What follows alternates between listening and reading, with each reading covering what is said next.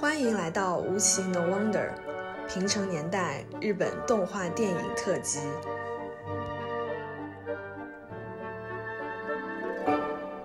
长梦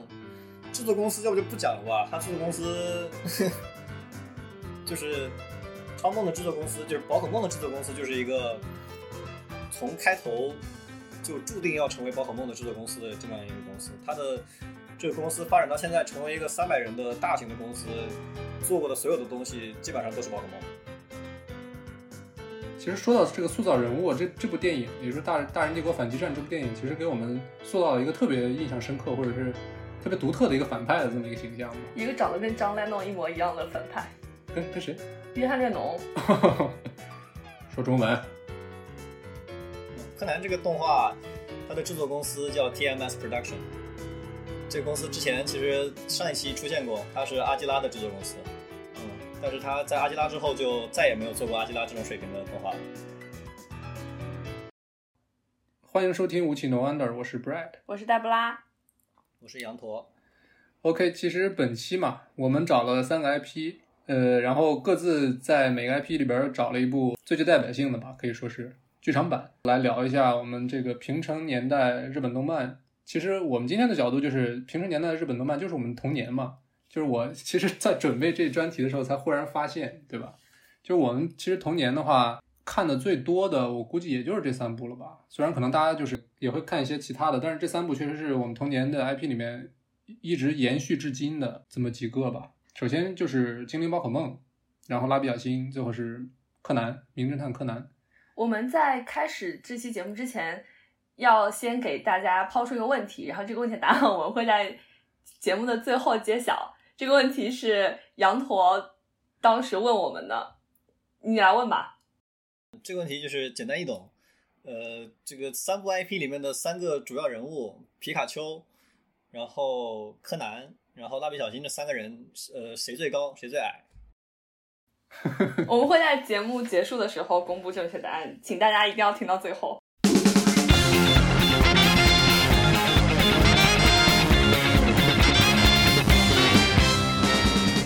OK，其实今天就是我们三个人放松的聊一下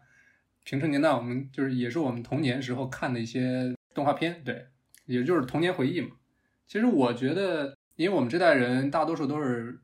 独生子女嘛，说实话，小时候就是暑假在家，爸妈都上班的话，其实就是看动画片嘛，每天就是很明显能感到我们这个小时候的电视电视机上动画片特别多，但是可能到了。嗯，以零六年作为一个分界，然后那个时候是因为这个政策推动这个国产动画的发展，然后那时候就不大量引进日日本动画了，是或者说就不在电视上放了是是零引进啊，就直接不引进禁播了啊，对，那零六年正好是我们小学毕业前夕啊，确实就是童年了。OK，我还记得以前我们会有电视台会有点播频道，然后那个点播频道就是经常会有人点动画片。我我印象中，像柯南的第一集就被点过无数遍，然后还点过很多犬夜叉，还有应该也点过很多灌篮高手。但是我觉得我的童年好像灌篮高手是不是已经有一些老了老了？好像看灌篮高手的人就已经没有那么多灌篮高手好像八零后的感情会更深一点。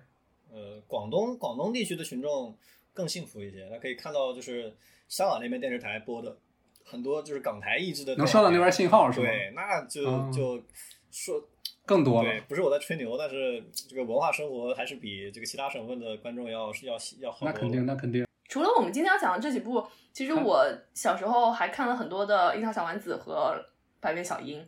哇，百变小樱牛，樱桃小丸子，我当时是有那种成套的碟片。还有绕不开的蓝胖子，对，但蓝胖子好像看漫画比较多。我其实蜡笔小新看的也是漫画比较多。而且蓝胖子，其实我们一开始也讨论过要不要就是说这个哆啦 A 梦，但是一查发现它七零年就诞生了这么一个 IP，我觉得还是离平成有点远，所以就换成了柯南。当然也是大家对这个蓝胖子剧场版都不太了解，因为实在是他们太早，挑不出来，最后就换了一部。那就先说一下我们挑的三部剧场版吧。首先这个精灵宝可梦，其实我更习惯叫它宠物小精灵啊，或者神奇宝贝这种，嗯。我习惯叫口袋妖怪，因为口袋妖怪是港台翻译。啊，对对对，对，我记得小的时候我分不清楚这个神奇宝贝，以前还有数码宝贝，我更喜欢数码宝贝一点，说实话。就是因为这些都是男生看的比较多，我都有点记不太清。数码宝贝的巅峰，数码宝贝的巅峰是我觉得我心目中的巅峰，但是总体平均水平肯定是口袋妖怪更强。精灵宝可梦挑的是超梦的逆袭是吧？我们也会讲到水都的守护者这一部。嗯，就是超梦的逆袭算是精灵宝可梦第一部真正意义上的剧场版，它最早的一部剧场版。然后蜡笔小新我们挑的是大人帝国反击战，是一部零一年的剧场版。柯南的话，我们最后讨论之后发现，还是挑这个贝克街的亡灵算是评价最高的一部啊。那我们就先从 Pokemon 开始。对这个，因为我本身从来不玩游戏，就像是这个口袋妖怪，我都以为是就是小时候啊，我的理解就是就跟这个宠物小精灵没什么关系，我以为就是另一个游戏啊。但是我跟羊驼一聊，发现这个宝可梦竟然是啊世界第一大 IP，这个。怎么说呢？嗯，哼，这个任天堂为什么说任天堂是世界的主宰？任天堂真的在疫情期间救了我的狗命。如果没有任任天堂，我觉得就今年冬天在家隔离那些日子真的是过不下去。Switch 是吗？对，它是任天堂的第一方 IP，就是任天堂旗下的工旗下的员工开发出来的游戏最早。其实 Pokemon 是世界上第二热销的电子游戏系列。第一名是著名的马里奥，因为我觉得应该是因为宝可梦它整个系列比较，哦，因为因为马里奥更早，马里奥早了十几二十年。对，马里奥更早，而且而且马里奥它的这个游戏系列比较多，它不像那个 Pokemon，它其实应该是有八代八个世代的游戏，就它每个世代是比较清楚的嘛。但 Pok 呃，但是马里奥它就是不同游戏类型，然后它同样的 IP，它放在不同的游戏当中非常非常多。你像在 Switch 上就有，嗯，这个奥德赛，然后有网球，就各式各样的，它其实都算在马里奥这个 IP 下面。这就要牵扯到为什么游戏 Freak 是世界上最垃圾的游戏公司。呃，先说先说就是宝可梦这个 IP 诞生吧，就是九六年，呃，任天堂的员工田尻智。他受命开发出一款新的第一方 IP，所以叫小智是吗？对，小智就是致敬田尻智的啊。然后他平常就是他小学开始就是一个昆虫迷，他就以这个昆虫为原型开发出了一个这种养成、对战、收集、交换为这个核心玩法的一个游戏。然后就是宝可梦本身，从一开始这个 IP 本来是个游戏是吗？对，它最早是个游戏，最早是个游戏。嗯，然后。呃，就是它的核心玩法，它的或者说它的核心要素，它的这个游戏的最大的工作量就在于这些宝可梦的设计，这就是这个游戏的要点所在。它的就是玩法，我不觉得它超前，我觉得是这个游戏公司不思进取。但是它的游戏玩法从九七年到现在没有任何的改变，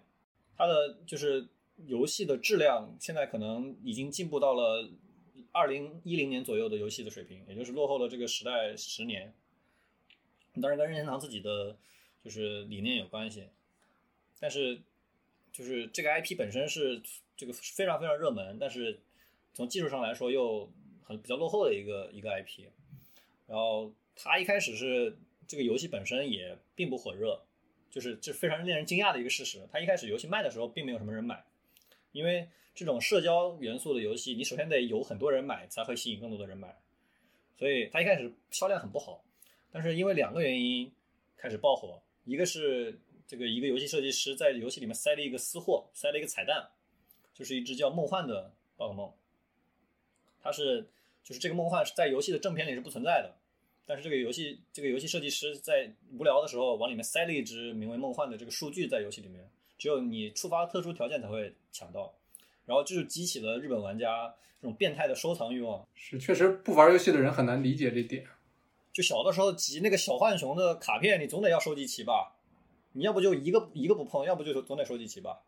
所以你为了收集齐就会买一堆，对吧？对，然后就抽卡嘛，这个就是现在的很多手游的核心玩法。呃，除了这个要素以外，另一个要素呢是任天堂把这个 IP 委托给了小学馆这个漫画出版社，然后出版了宝可梦漫画。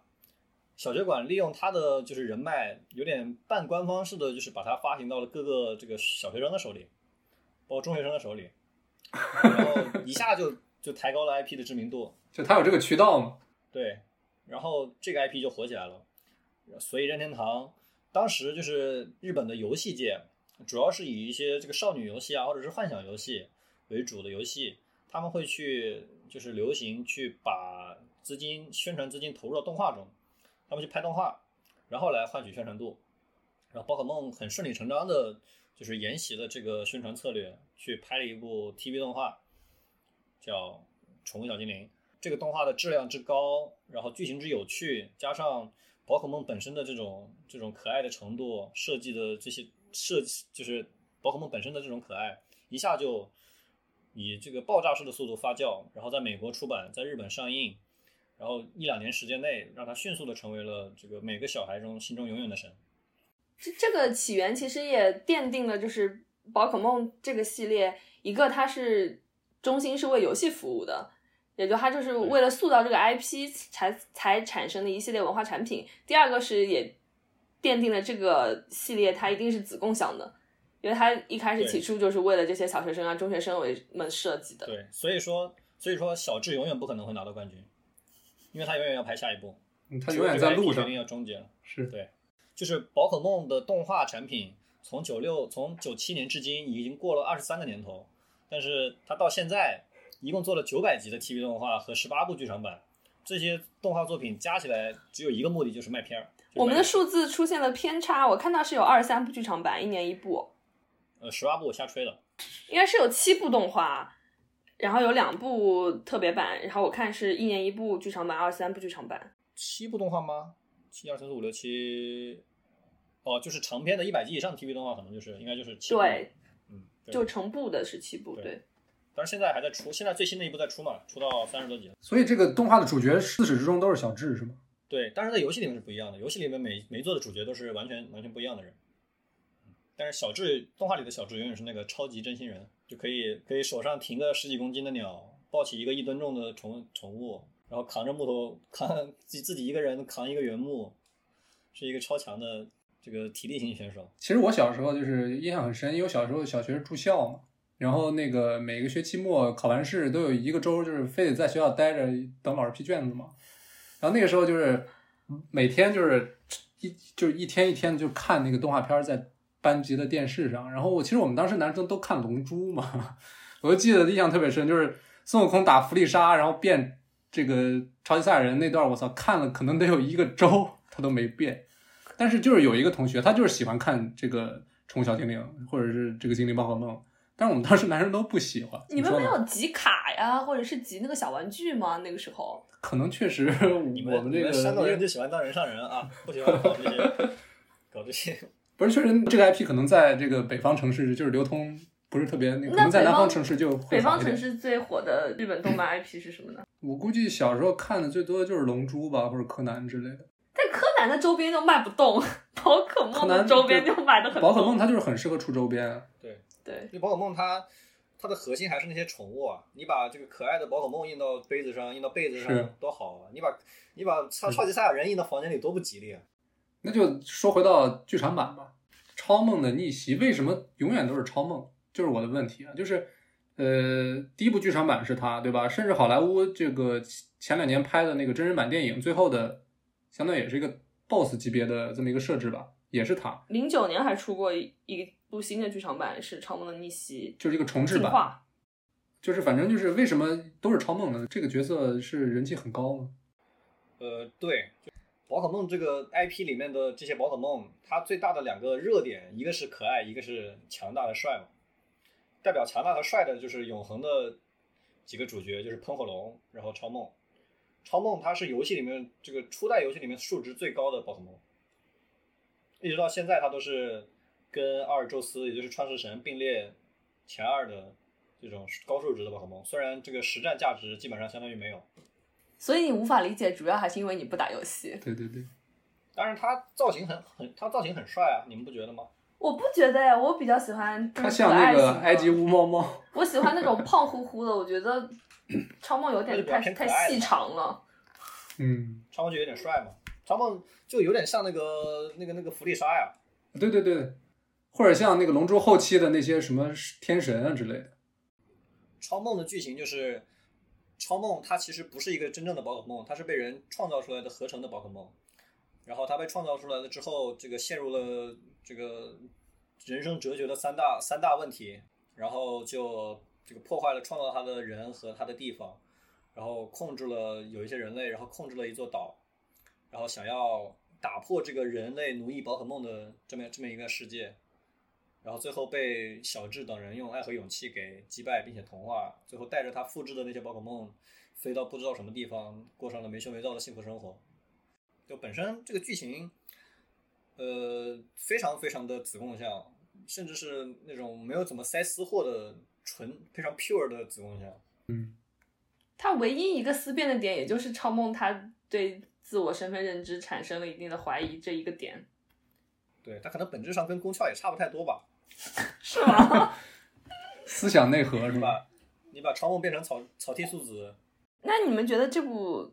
剧场版它为什么那么受欢迎，评分那么高呢？对，就是听刚才听杨璐说，好像票房特别好，是吗？呃，现在它还是日本动画在美国电影票房记录的第一名。你要说一下任天堂吗？任天堂，任天堂就世界的主宰啊，没什么好说的。它采用了一个，就是我们说现在就是动画，呃不不不，现在游戏主机行业三巨头，索尼、微软、任天堂。索尼和微软是不停的在拼技术，比谁的内存高，比谁的这个硬件好，比谁的画面好。任天堂独树一帜，我的这个游戏的画面和技术比你们落后十个世代，我的游戏的画面停留在二零一零年的水平，但是全世界的小孩、全世界的大人的死宅都在玩我的游戏，就是真的是任，天堂的游戏啥都不行，就是好玩。然后索尼的索尼和真的微软的第一款游戏就是啥都好，但是就是不好玩。对，真的嗯是。所以任天堂是一个，就是也是有点类似于吉卜力在在日本动画界的这么一个地位。就是当你在讨论日本游戏公司的时候，你是不能任天堂是在在外面的。嗯，就是大概是这么样一个情况。他的人才非常的优秀，在日本是属于精英级别的公司，他就有点像那种谷歌这种级别的，他的就是福利制度啊，然后招人的这种门槛都很高。任天堂这个公司的股票市值比索尼还高。但是任天堂除了《精灵宝可梦》这个 IP，还有其他的大型的吗？动森，那太千万级别的 IP 就有至少两个，动森啊，动森也算千万级别的 IP 了，它有好多个，宝可梦就是红蓝帽子嘛，呃，马里奥和呃塞尔达这是两个，然后这两个是同一个级别的，然后往上就是可乐妖怪，可乐妖怪是独一档的，然后下面就是其他的就是千万级别附近的，比如说动森啊，比如说这个超级大乱斗啊，因为你想，它互相之间它还可以联动，嗯，它哪一天，你要万一哪一天你宝可梦可以上你动森的岛，你想想看，我的天，有道理啊！它的联动就是那个超级大乱斗嘛。对啊，所以它市值高是有道理的。任天堂现在还还没有狠到这个地步啊，不然就要被反垄断了。除了《超梦的逆袭》之外，还有一部宝可梦的剧场版，我和羊驼都非常喜欢，叫做《水都的守护者拉蒂欧斯·拉蒂亚斯》，名字比较长。这是第几部啊？也是九十年代的赛璐珞的片，一个是我很喜欢它，一个是因为我在意大利生活过一段时间，然后它这个整个故事其实我们可以认为它就是发生在威尼斯，虽然它其实是一个虚拟的岛了，但其实整个全景都是威尼斯。然后你看到它那个呃小水道，然后进入大运河的那个样子，还有它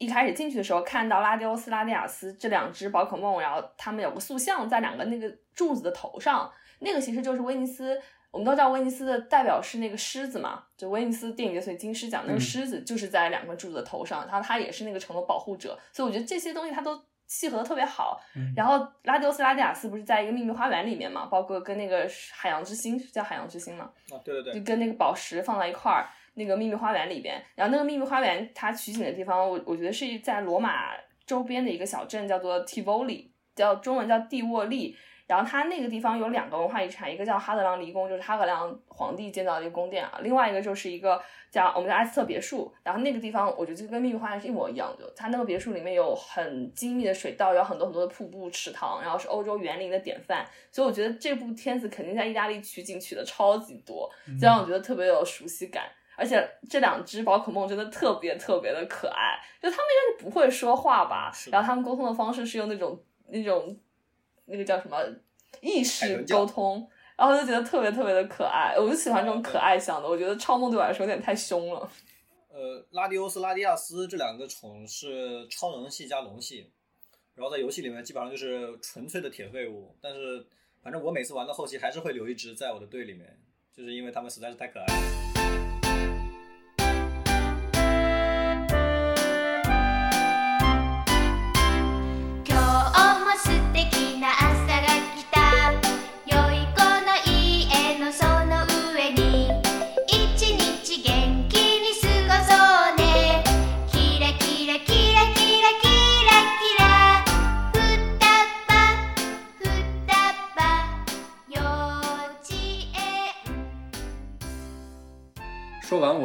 不是特别感兴趣的这个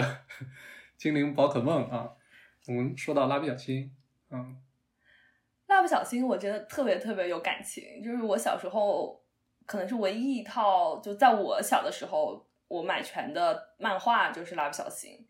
我就是买那个小开本的那种，我应该是买到三十多还是四十多啊，就是买到我长大这样。而且我记得印象特别深的一次是有一个半夜，然后我爸当时呃阑尾炎还是什么的，然后就半夜他跟我妈两个人就到医院去了，留我一个人在家。然后那时候因为特别小嘛，就是小学低年级的时候，然后一个人半夜在家又被叫醒了，就特别害怕，然后就看了一晚上的蜡笔小新，然后就一点都不怕，我印象特别特别深，所以我有一种就小新跟我一起长大的那种感觉。晚上睡不着看小新撩妹是吧？对，这这个是其实我想讲的一点，就是我后来大了一些之后，我反思，其实我觉得蜡笔小新对我还有一点点的性启蒙的作用。就它里面其实有很多的性暗示，包括小新他跳大象舞啊，然后露屁股呀、包括他喜欢看女孩的裙底，然后他爸爸喜欢去撩妹什么的，当然他自己也喜欢撩妹，其实这些都是在一个儿童动画当中，其实不是特别合适出现的东西，包括经常会出现，比如说。呃，美伢跟广志他们吃完晚饭之后，然后就拼命想哄孩子睡觉，就是想他们想要做些什么，么？呃，包括晚上就是小新经常就是会睡觉睡到滚到他们房间去，然后当时他爸妈正在就是、嗯、他们不是一个房间睡觉吗？是一个房间啊。从小新的被子滚到他们的被子，反正就经常出现类似这样的情况。嗯、其实你现在回想说，他其实真的是给很小的小孩子做了一定的性启蒙啊。你觉得是正向的是吗？我觉得是正向，因为我当时并不是说我我不觉得有什么问题，就是我好像就是接受了这个设定，接受了这些事物，但是可能当时也并不明白他们究竟在做什么。但你大了之后，你就会知道这件事情其实就是这件事情，你就可以慢慢对应上，然后你就会很自然的，它会发生在你的生活当中。因为蜡笔小新等于就是陪伴成长，它其实本身就是在你生活当中存在的这么一个元素嘛，一个朋友嘛。对，小新的尺度大得很，比其他的子宫像都大。感觉去海边问问那女生，哎，姐姐，你的你的下面怎么没长胡子？我都傻了，我当时都不知道什么东西。对，真的有这道可能几年之后有有。但其实小新的这个 TV 动画版跟它的剧场版还是有一些不同的。嗯，它剧场版总体来说会更加严肃一点，严肃一点点吧，主题上来说。虽然小新他其实，在 TV 当中也有一些偶尔有灵光闪现的让人很感动的这些镜头或者场景。这个就是。就是日本的这种子供向 TV 动画的一个比较正面的特点，就是他们制作人员自己会不把它当成一个只给小孩看的东西，他们会把就是一些比较有深度的或自己平常在思考的一些东西加到这些子供向的动画里面。尤其是蜡笔小新的，从蜡笔小新成长起来的两个非常有名的导演水岛努和他。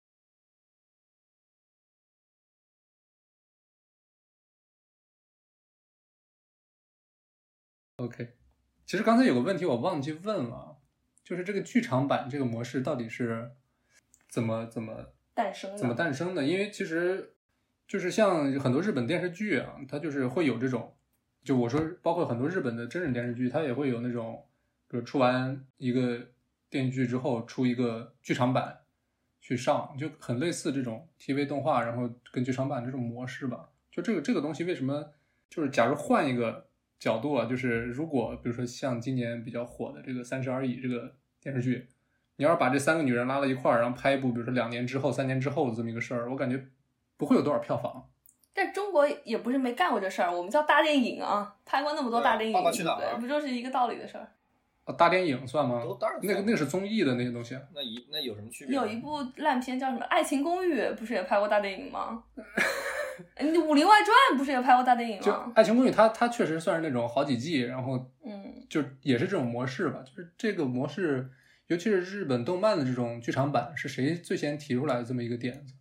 其实很多现在很很多这个每年很多的日本动画电影，其实都是剧场版，某个系列的剧场版。对，现在越来越往这个方向发展。嗯哼，呃，就是你可以，你可以把电影剧场版当成就是动画 IP 的一个周边，一个直接的吸金手段，因为就是动画制作，它动画公司的金钱来，它的资金来源是电视台一开始就给了钱，然后电视台给了钱之后，它的动画播出有收视率，有收视率就有广告收入，但是对于动画公司和制作委员会来说，就是动画播出本身再多人看，对自己也没有意义，对吧？尤其是在碟片销量就是保持在那个水平的情况下，所以说没有很好的一个变现的渠道。就是我们知道以前的动画，它的盈利模式是靠碟片赚钱的。它一张碟片，首先就是你不买碟片也能看到，所以它不是硬性要求，跟电影就不一样了。其实它的碟片很贵，一般是就七八千日元才能买到，所以说就是买的人比较少。七八千一集啊七八七八七八千日元一张，一般是两到三集这么一个水平。然后这种长篇的 TV 动画一般是十二到十三集，就是一季它是卖一张这个 BD 动画，所以说它的变现比较困难。但是如果是电影院的话，那就相当于只要有十倍的人付各付十分之一的价钱，就可以达到同样的效果。所以说剧场版就成为了一个就是非常简单易懂的变现渠道。八十年代开始，吉卜力为首的各大制作公司把电影搬到把动画搬到电影上，然后这个越来越多的小朋友和他的家长会跑到电影院去看电影，然后就把这个市场就相当于打开了。制作这种长篇动画的这些公司，包括制作委员会，他们发现剧场版其实是一个非常便利的这种吸金的途径，所以九十年代开始就自然而然的开始有出现这种长篇 TV 动画的剧场版。其实蜡笔小新，包括像之后说到的柯南，他们的很多剧场版其实都是质量挺高的，嗯，尤其是前期吧。就比如说像我们今天说的这部《大人帝国反击战》，其实不管是就是各大评分平台吧，分数都很高，都是九开头的。就是为什么这部电影它的评价会这么好？我觉得它深刻，就是它用我认为这部电影最高级的一点，就是大家都知道《蜡笔小新》其实是一个偏喜剧化的一个动画，然后它会有很多让人这种捧腹大笑的场景，甚至有点闹剧的感觉。，对，然后它，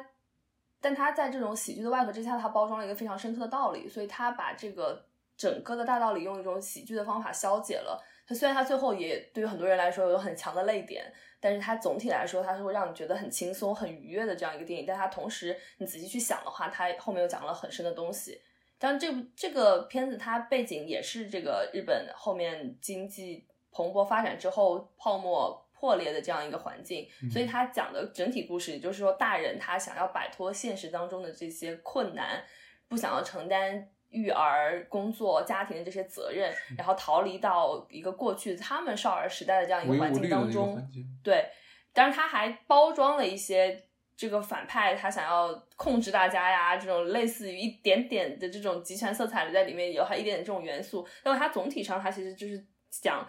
每一个人他其实都有成为小孩的权利，但是小孩儿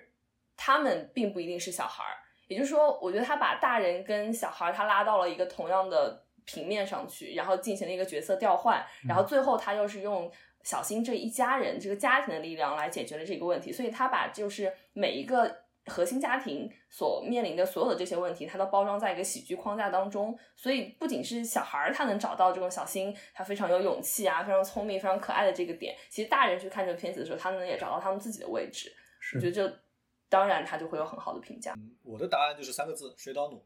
也就是这个蜡笔小新评价最高的这四到五部电影的实际实质上的导演。等会儿啊，你你吹水岛努之前，我先简要的介绍一下这个电影的剧情。其实就是春日部啊，就是蜡笔小新他生活的那个城市，他的旁边突然出现了一个相当于是游乐园或者是那种形式的一个场所，然后里面全都是小新他们父母这一辈儿，就是玩的玩具啊，包括很多的回忆啊。然后慢慢这群大人呢，他就被洗脑了，然后就不想当家长了，想当小孩儿，甚至就是连自己的小孩都不认识了。然后小孩儿吧也被就是几卡车就是拉走了，被监禁起来。结果小新和他的小伙伴们就逃逃，就是逃过了追捕，然后去解救他们的这个父母，就大大概是这么一个故事。然后这个故事就是它首先从构成上来说有很明显的都合主义。都合是日语一个日语的词，呃，翻译起来比较困难，大概就是它的剧情基本上不讲逻辑，就它基本上是说导演说这个地方我要怎么安排，所以他就怎么安排了，就是它的外部的这种逻辑自洽性是比较差的，这是水岛努这个导演的典型的特征。落脚到这部电影当中，我们可以看到它每一个部分的元素其实是不一样的。你像刚才说小孩逃脱追捕的那一段，感觉就是一个追杀戏，然后后面还有一段那个车的追逐戏，然后它一开始它其实是一个这种角色扮演类的这种戏，它每一个部分的元素其实是不同的。它是就是说白了就是有点佛头怪的意思，它不太水道努这个导演他是不太在意剧情观就是世界观的统一，或者是说他逻辑自洽，他实际上。呃，我觉得他有点像一个反向的押井守，或者是一个非常非典型的这个导演。就是一般来说，以押井守为首的这种动画导演，他是在用人物去表达、去去塑造故事，然后再用故事去衬托、去表达世界观。他最终的目的是表达一个世界观，或者是表达一个一个一个想法。但水岛努就是完全相反，他以人物为核心去做动画，然后剧情是为了塑造人物，然后世界观的构建是为了。让这个故事成立，所以他的世界观会显得乱，会显得怪，会显得不科学、不合理。但是你一旦去进入了他的这个世界，接受了他的这个设定，你去看他的人物，就会发现他的人物栩栩如生，或者他这个世界就是宛如在梦想中一样的这种这种沉浸感的一个世界。而且他他的人物是从始至终都是人设非常稳定的，因为我觉得他不像柯南，就是有时候前后会有一些矛盾。你像他这里面。嗯，最后让美伢和广志回到现实世界，他用的方法是这个广志脚臭这个梗。你像这些梗，它其实是对它都始终存在的。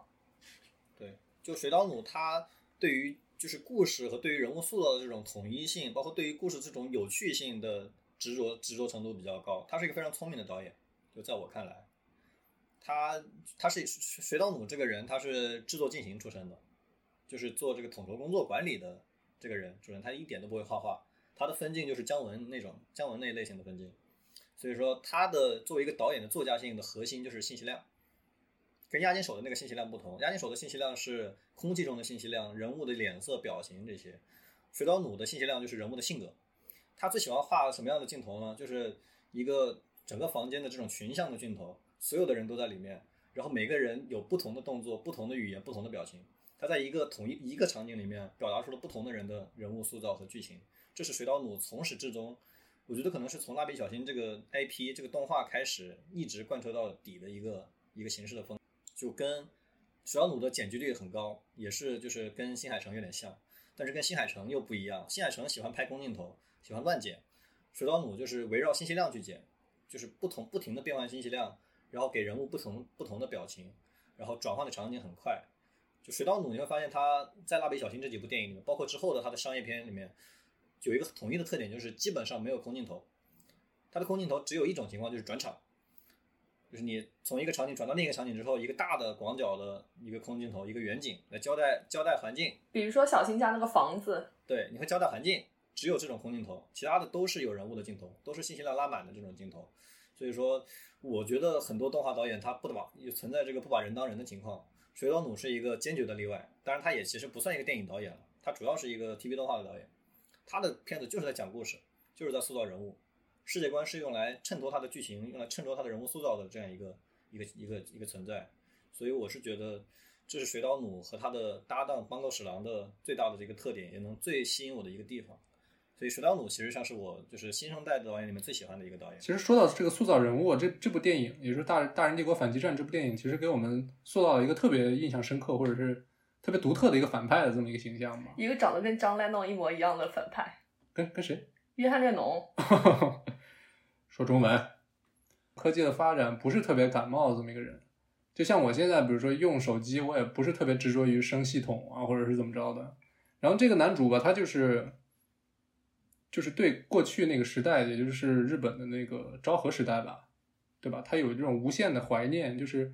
其实你可以就是类似举个例子，就是类似于低俗小说里边儿那个 Vincent 带那个米娅去的那个餐厅，对吧？里边儿全是一些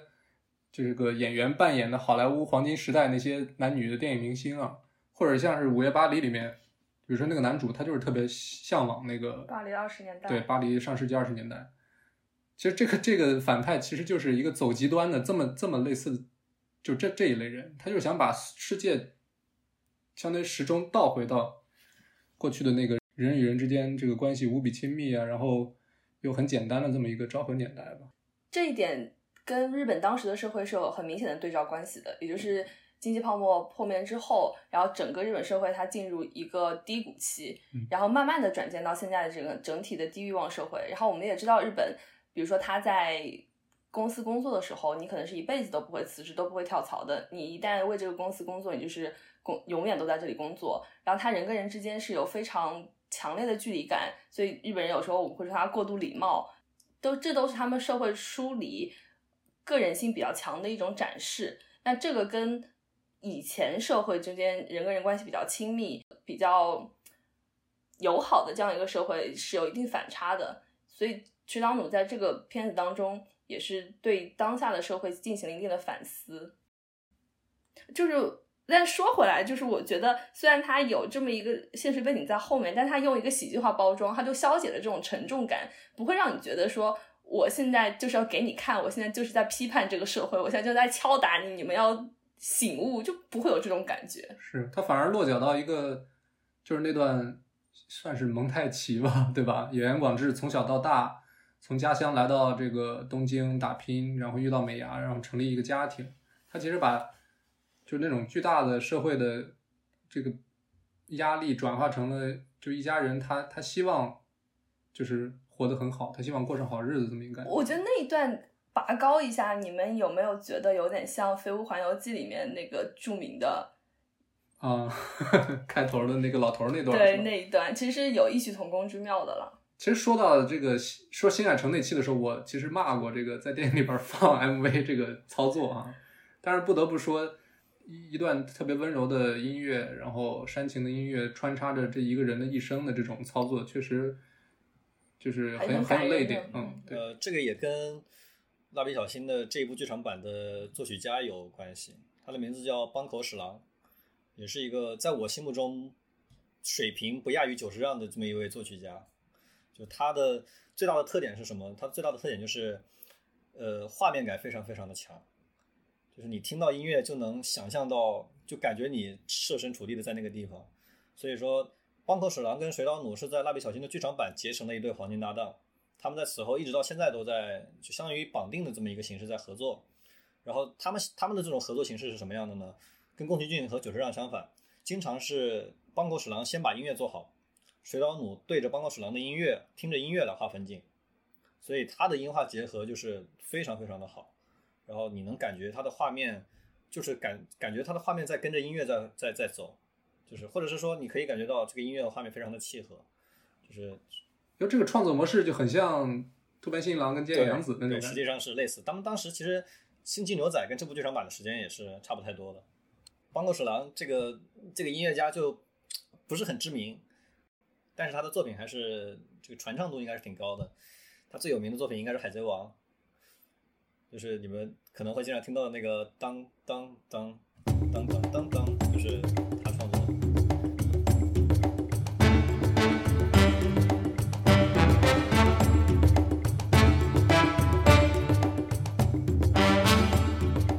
然后他跟邦口史郎跟水岛努合作的这几部剧场版，就是最触动人心的这种段落，然后音乐存在感最强的、音画结合最好的部分，无一例外都是邦口史郎的作曲。比如说体现在这部剧场版里面，就是很典型的广志的回忆这一段的音乐，就是同名的音乐，就是邦口史郎创作的。然后蜡笔小新一个暴走式的这种超越他自己体能极限几十倍的这种上楼梯的这个那段背景动画，包括还有那个那个动作的动画，那段也是邦口史郎的作曲。所以说就是很明显的能让人感觉到，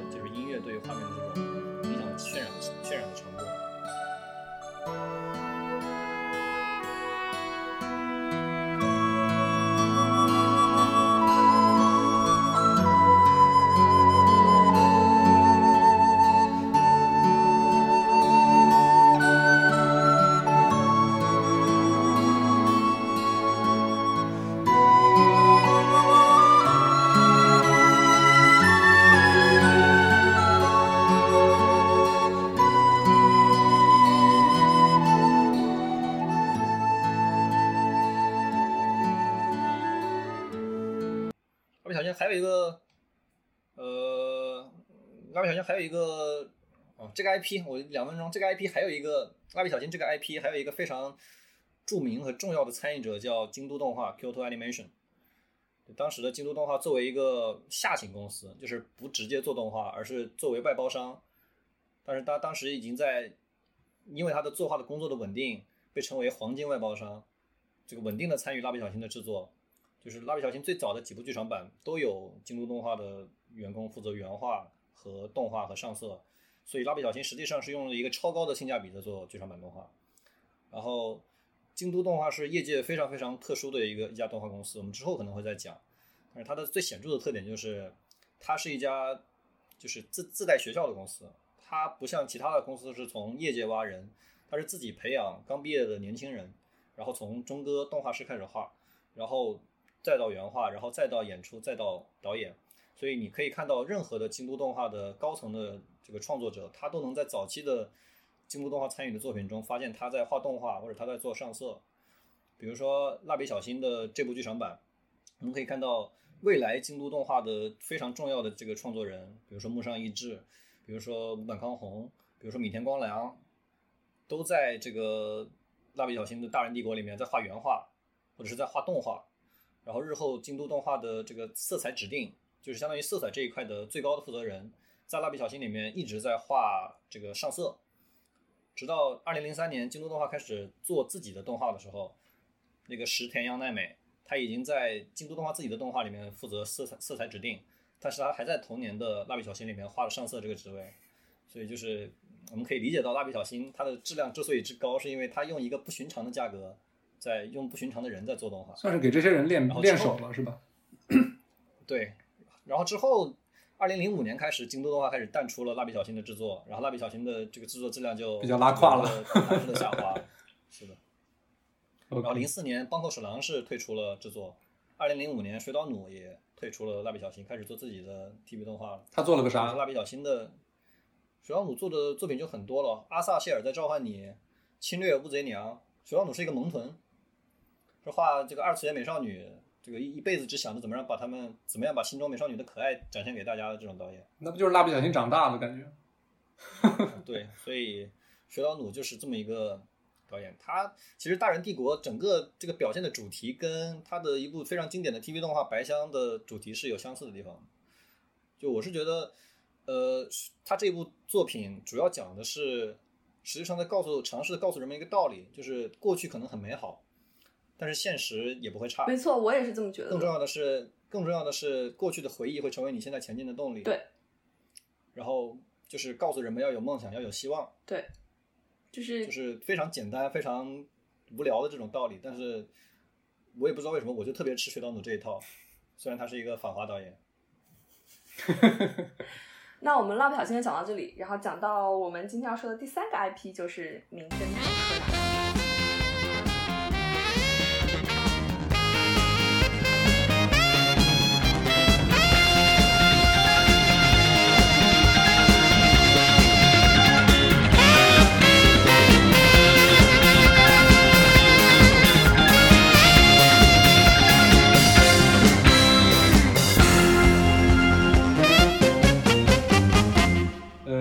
柯南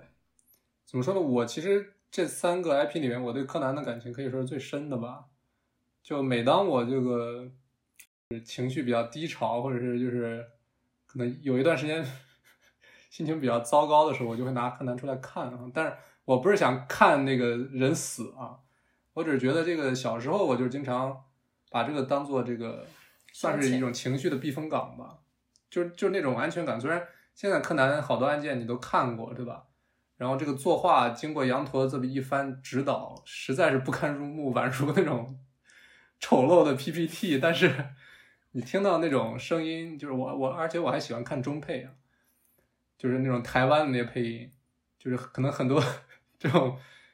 动动画那种原教旨主义就会喷我，但是我还是就是拿这个去当一个确实是一个情绪的避风港，就是所以说柯南就是你的大人帝有可国是吗？能对，算是这个意思。呃，柯南，嗯，我完全不是这样。我虽然也看了很多柯南，这是我在今天讲的三部片子中，唯一一部看过他所有剧场版的 IP。但是柯南对我来说绝对是童年阴影。就以前柯南动画当中出现的那个杀手或者那个小黑，嫌疑人，对，就出现那个黑影，每次出现那个黑影，我都会被吓一跳。所以我小时候其实看的不多，但是印象特别深刻。我反而是可能上初中以后，然后我们也是一样，在学校里经常会课，呃，中午午休的时候，然后包括我们唯一的补课的那个 中午就暑假，看是当提神儿是吗？对我们真的会就会放柯南，就反而是那个之后看的会比较多一些。对，尤其是现在柯南刚这个 B 站买了版权，然后你会发现这个东西确实跟弹幕一块儿看，这个又感觉不一样了，又可以再看一遍。变成变成一部搞笑片。对，嗯，柯南这个动画，它的制作公司叫 TMS 嗯 Production，、这个公司之前其实上一期出现过，它是阿基拉的制作公司。我的天，嗯，但是他在阿基拉之后就再也没有做过阿基拉这种水平的动画了。呃，然后再说这个作品《贝克街的亡灵》本身吧，《贝克街的亡灵》是柯南的最后一部赛璐珞的剧场版，他在零三零二年还在用赛璐珞做，相比之下，《千与千寻》二零零一年已经开始用全数码做动画了。然后本作同时也是这个柯南 IP 向海外发展的重要一步，因为宝可梦和龙珠告诉日本人，跟日本本土市场比，这个跟美国的市场比，日本本土市场就是一块极小极小的蛋糕，所以柯南也是步了他们的后尘。然后贝克街的亡灵，当然，对，然后贝克街的亡灵这部片子，就是在我看来，它推理本身实际上就是推理的细节、作案手法这些，基本上相当于没有，但它整体的结构就还不错，尤其是一个勉强算是一个双线并行吧，一个算是交叉蒙太奇。然后这个这一部的脚本剧本叫泽野上，他是一个推理小说家，所以说他这方面就是专业性还是可以的。然后可惜的是，他做完这个《贝克街的亡灵》之后，两年就上吊自杀了。然后柯南这个片子，它其实作为一部动画电影来聊的话，是没什么好聊的。它跟我们之前聊的呃动画基本上不在一个制作水平上，所以说可以拿就是 TV 动画的这种标准来来聊它。其实就是纵观整个柯南这十二十多部剧场版吧，二十四部对，二十四部剧场版，其实《贝克街的亡灵》算是怎么说呢？质量最高的一部。呃，对各方面综合来看吧，对吧？呃，当然，羊驼是以一个制这个制作特别专业这么一个眼光去审视它啊，但是我们可能看的更多的就是怎么说呢？就是我们在乎那几个人物在这这个剧场版里面又有又有什么样的表现，再加上这个剧场版它本身又套了一个怎么说呢？比较高概念的这么一个壳子吧，再加上又去了这个所谓的柯南的偶像。呃，福尔摩斯的这个城市伦敦，总总总而言之吧，就跟这个历史上的人物有有一些互动，对，所以就是整个管干，这个整个干过，整个这个观感下来还是挺好的。嗯因为我觉得柯南整个系列其实有一个挺大的问题，就是也是我们前面提过，但他人设不是很稳定。我觉得他很多的人物出场都是为了剧情需要，就他这个地方编不下去了，他就得搞一个人物出来，然后他也没有做什么新的铺垫，他得解决这个问题，填这个坑。但是在这部剧场版里面，因为他有很多人物都是历史上出现过的，或者说是作品里面出现过的人物，大家对他们有一定的认识度，他就不用造一个新的人物出来，这对他整个叙事上减轻了很大的压力。就相当于这个，就相当于这个案件的反派其实是哈特尔杰克，对吧？就是不是说你每个剧场版就得现创一个、现造一个，所以这个他就赢在这儿了。我觉得这部的反派好就好在它不是一个真的反派，它通过这样一个 VR 设计的这么一个世界观，把反派塑造成了一个还比较有魅力的这么一个天才少年，算是柯南的一个呃小的突破或者是一个亮点吧，就是这一座。然后呃，另外就是柯南其实这一座提了一个很有趣的概念啊，就是人工智能和机器学习，他们会造成的一个结果叫 ugly failure，就是丑陋的失败，就是因为。就是人工智能去做学习的时候，它的逻辑跟人是完全不一样的。它是用零和一用代码去做学习的，所以它出来的这个结果可能会跟可能会以一个非常让人想象不到的方式去做出这样的答案。这就是比如说这个之前的推特上啊，这个这个例子不太好，反正就是嗯，就就例子就去掉吧。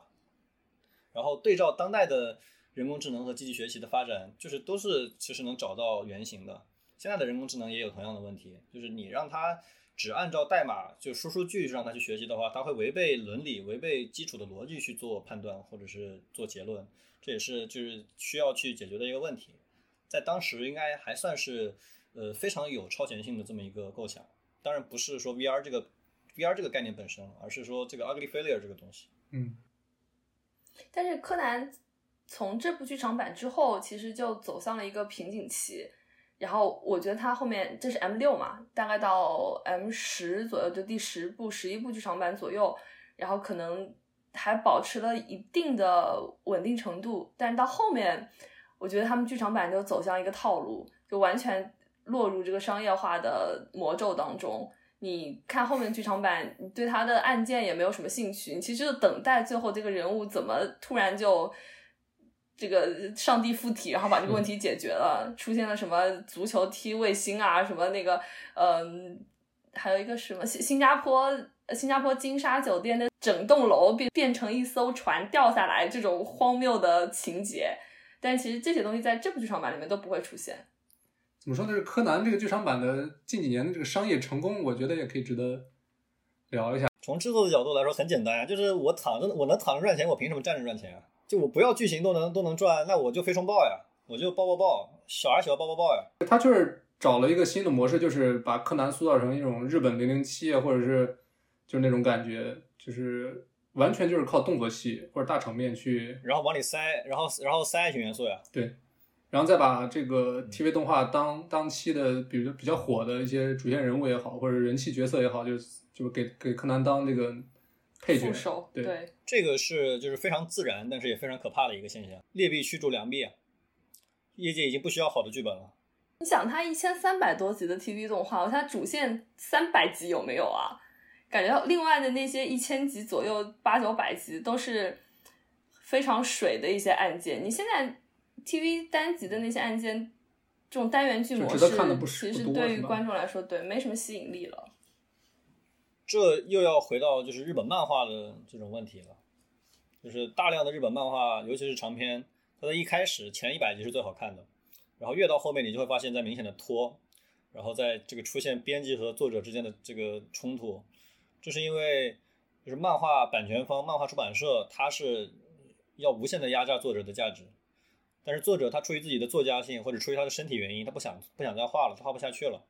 所以说，他这两漫这个原作者和版出版社会面临必然的冲突，包括柯南也是，你说不清楚青山刚昌，你说不清楚青山刚昌他是真的想继续画，真想继续捞钱，还是被 Jump 逼着不得不继续拍、继续画漫画，包括动画也是同样的同样的效果。对于资本来说，他只要能赚钱就可以。是像这种长篇连载，什么海贼王、火影，其实都有后期拉胯这种情况。当然，柯南已经这个，就一开始我们会在乎这个主线嘛，但是现在 主线已经有点感觉就是就跟挤牙膏一样，就是感觉三五年之内也完结不了。就像我听一个 UP 主说的，我们从比柯南小看到比新一大，结果这个这个东西还没完，就就确实有点无奈了啊。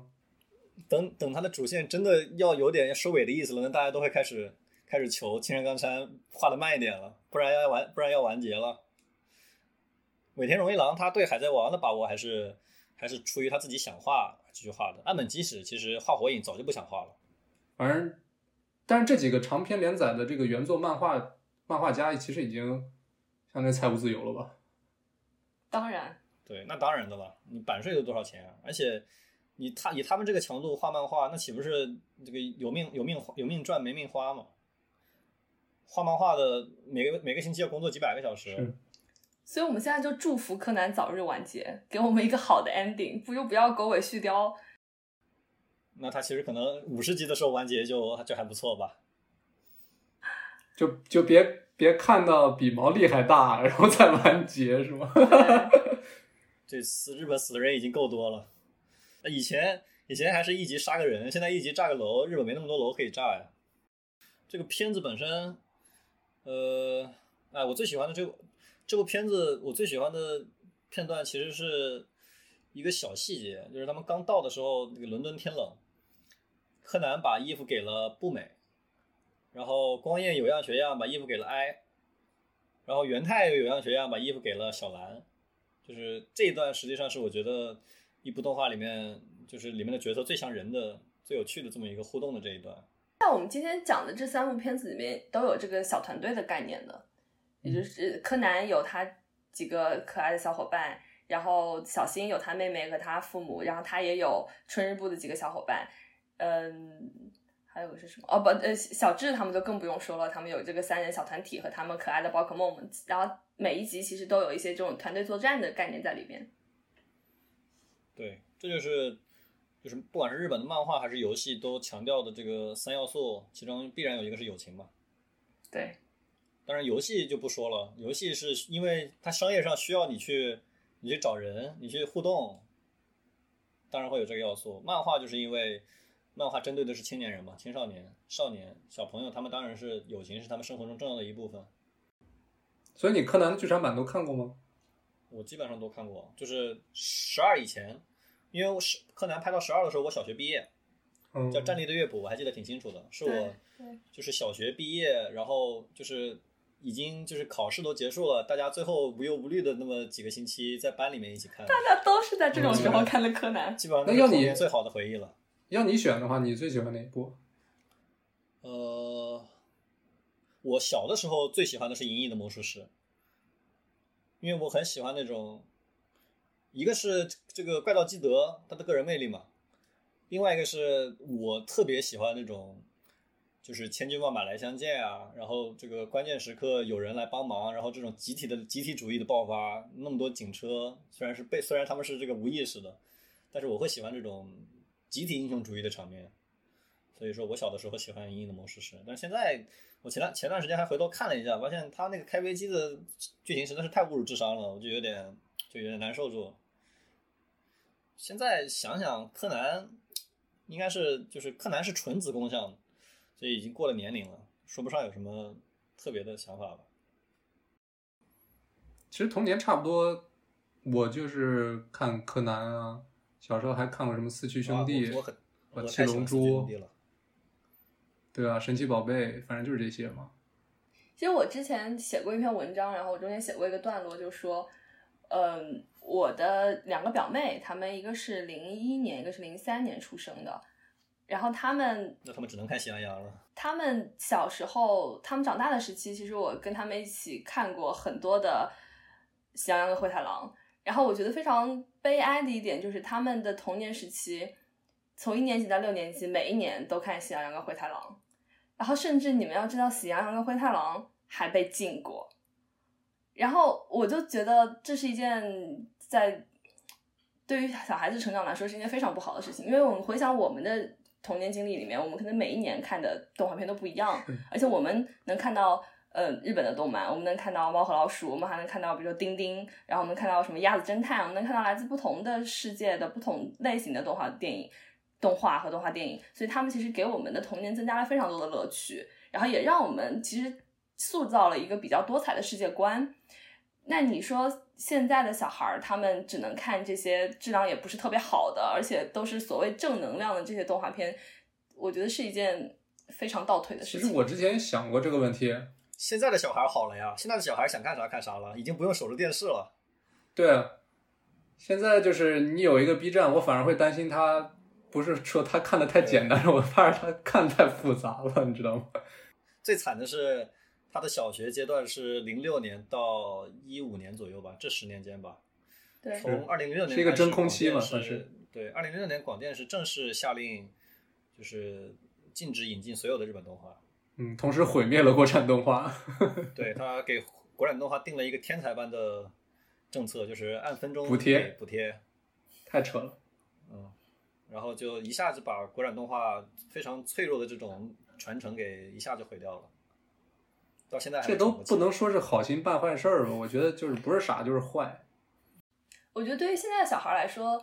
嗯，有选择肯定是好事。然后我觉得大家也是能用眼睛、能用手来决定自己的选择的。肯定是好的动画，他们会脱颖而出，然后会有很多的观众；那不好的动画，他们就会渐渐的被淘汰。我觉得这个是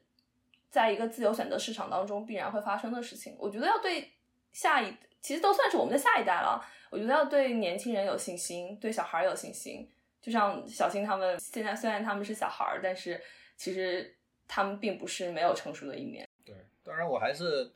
我觉得就是我能代表大部分的我们这一代人，是应该还是挺感到挺幸运的，能在童年有这么多的日本的，包括美国的这种动画。虽然他小的时候主要就是看个乐，但是现在回想起来，